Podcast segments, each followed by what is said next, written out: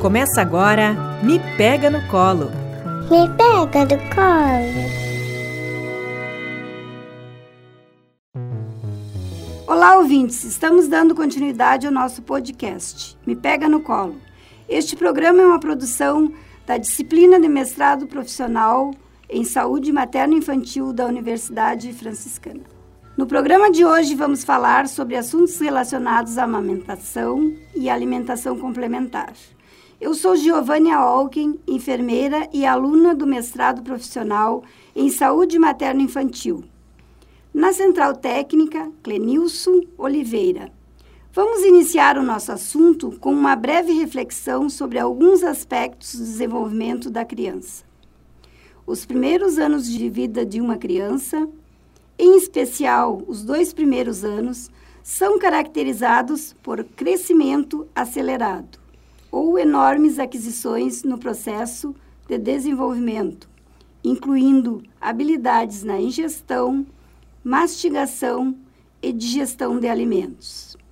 Importante lembrar que a criança cresce em média 25 centímetros no primeiro ano de vida e 12 centímetros no segundo ano, passando a crescer em média 5 a 7 centímetros por ano. Associado ao crescimento físico, a criança vai adquirindo capacidades neuropsicomotoras que podem ser observadas a cada mês de vida. Assim, é inquestionável a importância da alimentação nesta fase, uma vez que deficiências nutricionais ou condutas inadequadas quanto à prática alimentar podem levar a prejuízos imediatos da criança e elevar a mortalidade também gerando sequelas, bem como atraso escolar e desenvolvimento de doenças crônicas não transmissíveis, tais como hipertensão arterial e diabetes. E para dar continuidade ao assunto, vou chamar a colega Macleane.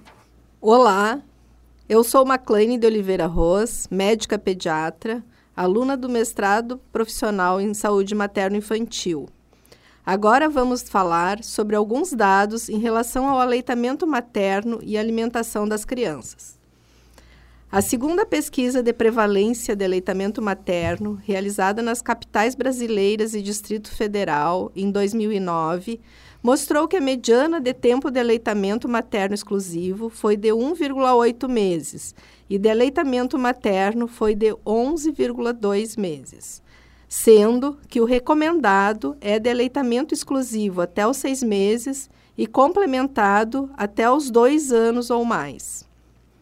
Na pesquisa de prevalência de aleitamento materno em municípios brasileiros, Santa Maria apresentou uma prevalência de 34,18% de aleitamento materno exclusivo aos seis meses e de 44,83% de aleitamento materno complementado aos 9 a 12 meses. Também preocupante são os indicadores de consumo de alimentos não saudáveis, que na pesquisa das capitais demonstrou consumo elevado de café, refrigerantes, bolachas e salgadinhos em crianças de 9 a 12 meses. Outro fato importante são os indicadores das condições nutricionais da criança, demonstrados na Pesquisa Nacional de Demografia e Saúde de 2008 a 2009. Essa pesquisa mostrou excesso de peso em torno de 7,4% em crianças abaixo de 5 anos. Anemia com prevalência de 20,9% e 17,4% de deficiência de vitamina A. Agora vou chamar o colega Dalgiso para continuar o nosso papo. Eu sou Adalgiso Malaguês, médico anestesista, aluno do mestrado profissional em saúde materno-infantil. Há décadas vem se observando em todos os países a tentativa de influenciar mulheres, seus familiares e os profissionais ligados à atenção saúde materno-infantil, utilizando-se de ferramentas não éticas de marketing. A preocupação com o dano causado pela utilização de produtos que levam ao desmame precoce não é assunto novo. No ano de 1939, a pediatra Cicely Williams fez esta correlação numa palestra intitulada leite e assassinato, denunciando as mortes infantis e declarando que a propaganda enganosa sobre a alimentação infantil deveria ser punida. Em 1960, também, outros profissionais advertiram sobre o tema.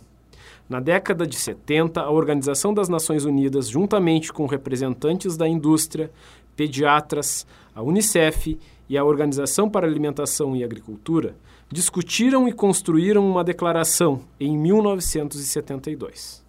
Porém, a tentativa foi frustrada e, ao contrário de trazer uma solução para os problemas de uso dos produtos industrializados na alimentação da criança, estimulou o desenvolvimento de produtos substitutos ao leite materno. Para você que conectou na rádio web, estamos uh, no podcast Me Pega no Colo e dando continuidade ao assunto. Além disso, promovia um subsídio dos governos para as fórmulas infantis e a distribuição gratuita para as famílias pobres, encorajando a promoção desses produtos como meio de informar os consumidores a respeito de uma alimentação nutritiva para crianças.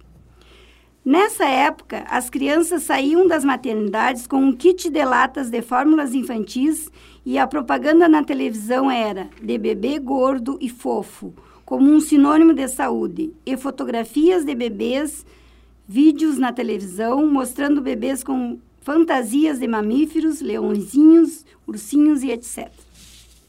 Então, em 1979, a Organização Mundial de Saúde e a Unicef organizaram uma reunião com a participação de governos, cientistas, profissionais de saúde, representantes das indústrias de alimentos infantis e organizações de defesa do consumidor.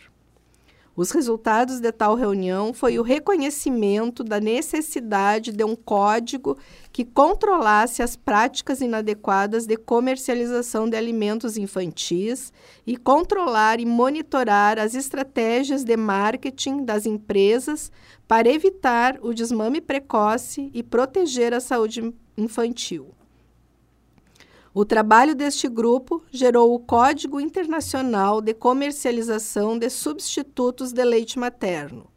Continuando o assunto da McLean, na década de 1990, há uma aceleração da implementação do código, especialmente em função da implantação da iniciativa Hospital Amigo da Criança.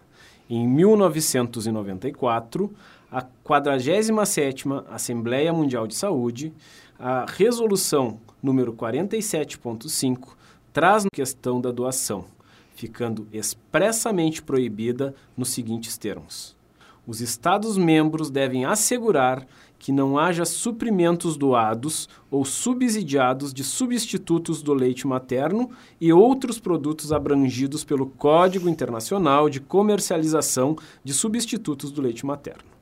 Em 1996, também foi importante a resolução aprovada na Assembleia Mundial da Saúde, na Organização Mundial de Saúde, estabelecendo medidas em relação à comercialização dos alimentos complementares e ao apoio financeiro. Os Estados-membros devem assegurar que alimentos complementares não sejam comercializados ou utilizados de maneira que possam prejudicar o aleitamento, seja ele exclusivo ou não.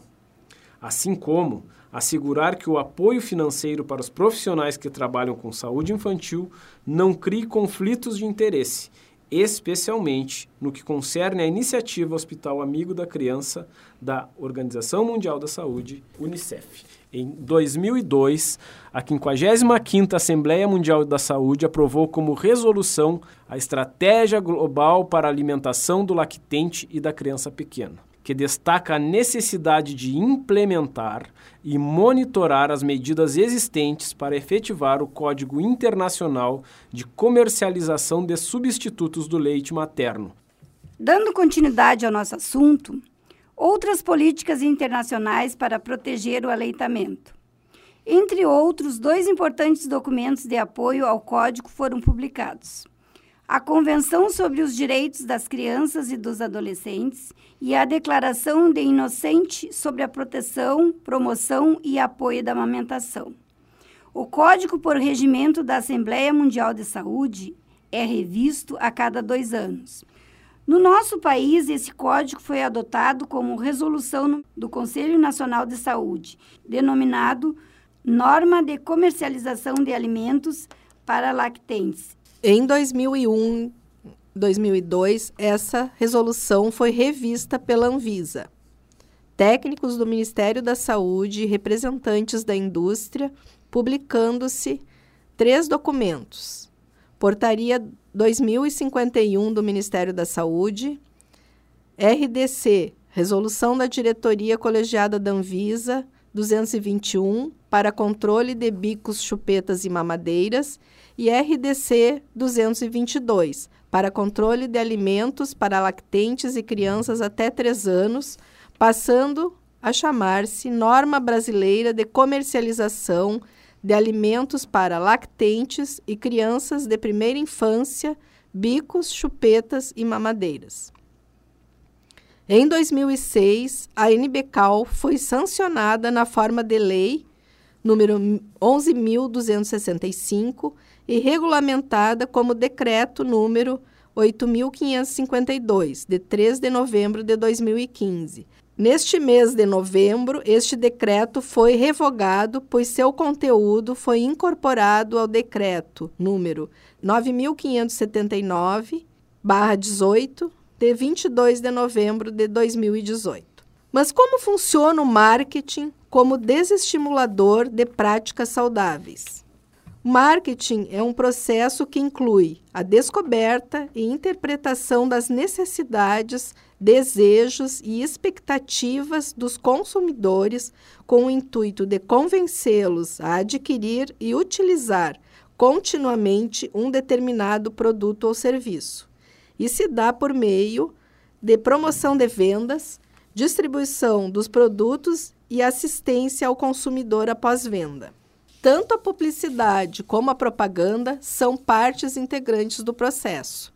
A publicidade emprega recursos ou meios de comunicação para a veiculação da mensagem ao consumidor e a propaganda permite ao público reconhecer um produto e associá-lo a algum benefício de valor para então adquiri-lo. Ou seja, a função básica da publicidade é divulgar a característica do produto e o da propaganda é promover a sua venda. Como isso acontece? Dentro do serviço de saúde, ensino e pesquisa, em eventos dirigidos a profissionais de saúde, em revistas científicas, a prática da promoção comercial, seja por intermédio da distribuição de brindes ou pela exposição e anúncio de produtos, até mesmo como material dito técnico-científico. Também com promoção comercial de produtos relacionados à alimentação infantil. São as feiras dedicadas a gestantes, mães e bebês e lojas de departamento, facilitando o contato direto com o público consumidor, intensificando desta maneira a cultura da necessidade e do consumo. Funciona por meio de anúncios no intervalo dos programas televisivos e de rádio, com destaque especial para a internet, a qual tem sido um meio de propagação e de difícil controle, uma vez que ainda não há legislação específica para promoção comercial e por meio deste veículo. Também há prática promocional em vários segmentos do comércio, como, por exemplo, supermercados, mercearias, pequenos quiosques, farmácias instituições de saúde ou de ensino e pesquisa da área de saúde e nutrição.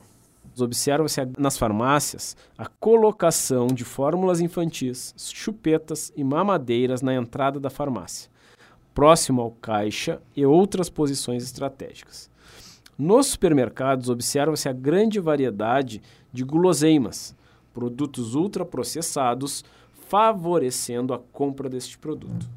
Ultimamente, percebe-se estratégias mais sutis e, portanto, mais refinadas e elaboradas, com mensagens que associam-se com saúde e bem-estar. Apesar de, no Brasil, o presenteio direto aos profissionais de saúde por parte das empresas que comercializam alimentos infantis, leites, mamadeiras e bicos seja vedado, uma enormidade de brindes, presentes e serviços ainda é oferecida aos pediatras, nutricionistas e, mais recentemente, aos fonoaudiólogos. Essas empresas frequentemente afirmam não ter a intenção de prejudicar o aleitamento materno. No entanto, quando ampliam suas vendas ou seus mercados, acabam competindo com a amamentação ou prejudicando-a e, consequentemente, colocando a saúde das crianças em risco. Pois é, pessoal, chegamos ao final do nosso podcast Me Pega no Colo. Este foi o quarto programa. Fiquem ligados na Rádio Web UFN, que todas as segundas-feiras teremos um programa inédito para vocês. Serão seis edições que irão ao ar entre os meses de dezembro e janeiro. E se você quiser participar enviando alguma sugestão para o programa, converse com a gente pelo Instagram do Mestrado Profissional em Saúde Materno-Infantil. Desejo a vocês um ótimo dia e até um próximo programa. Me Pega no Colo é uma produção do Mestrado Profissional em Saúde Materno-Infantil da Universidade Franciscana. Desenvolvido na rádio Web UFN. E quem nos orienta são as professoras Franceliane Benedetti e Patrícia Dotto. A coorientação é da professora Carla Torres, do curso de jornalismo da UFN. Você nos ouve toda segunda-feira, das 3 às 4 horas da tarde. O programa tem reprise nas quartas e sextas-feiras do mesmo horário. Este podcast, Me Pega no Colo, foi apresentado pelos alunos do mestrado em Saúde Materno-Infantil da Universidade Franciscana, Maquilaine de Oliveira Ros, Giovânia Hawking e Adalgiso Malaguês. E sigam a gente nas redes sociais. Instagram da Rádio UFN pelo arroba Rádio UFN e no Instagram do mestrado pelo arroba mestrado.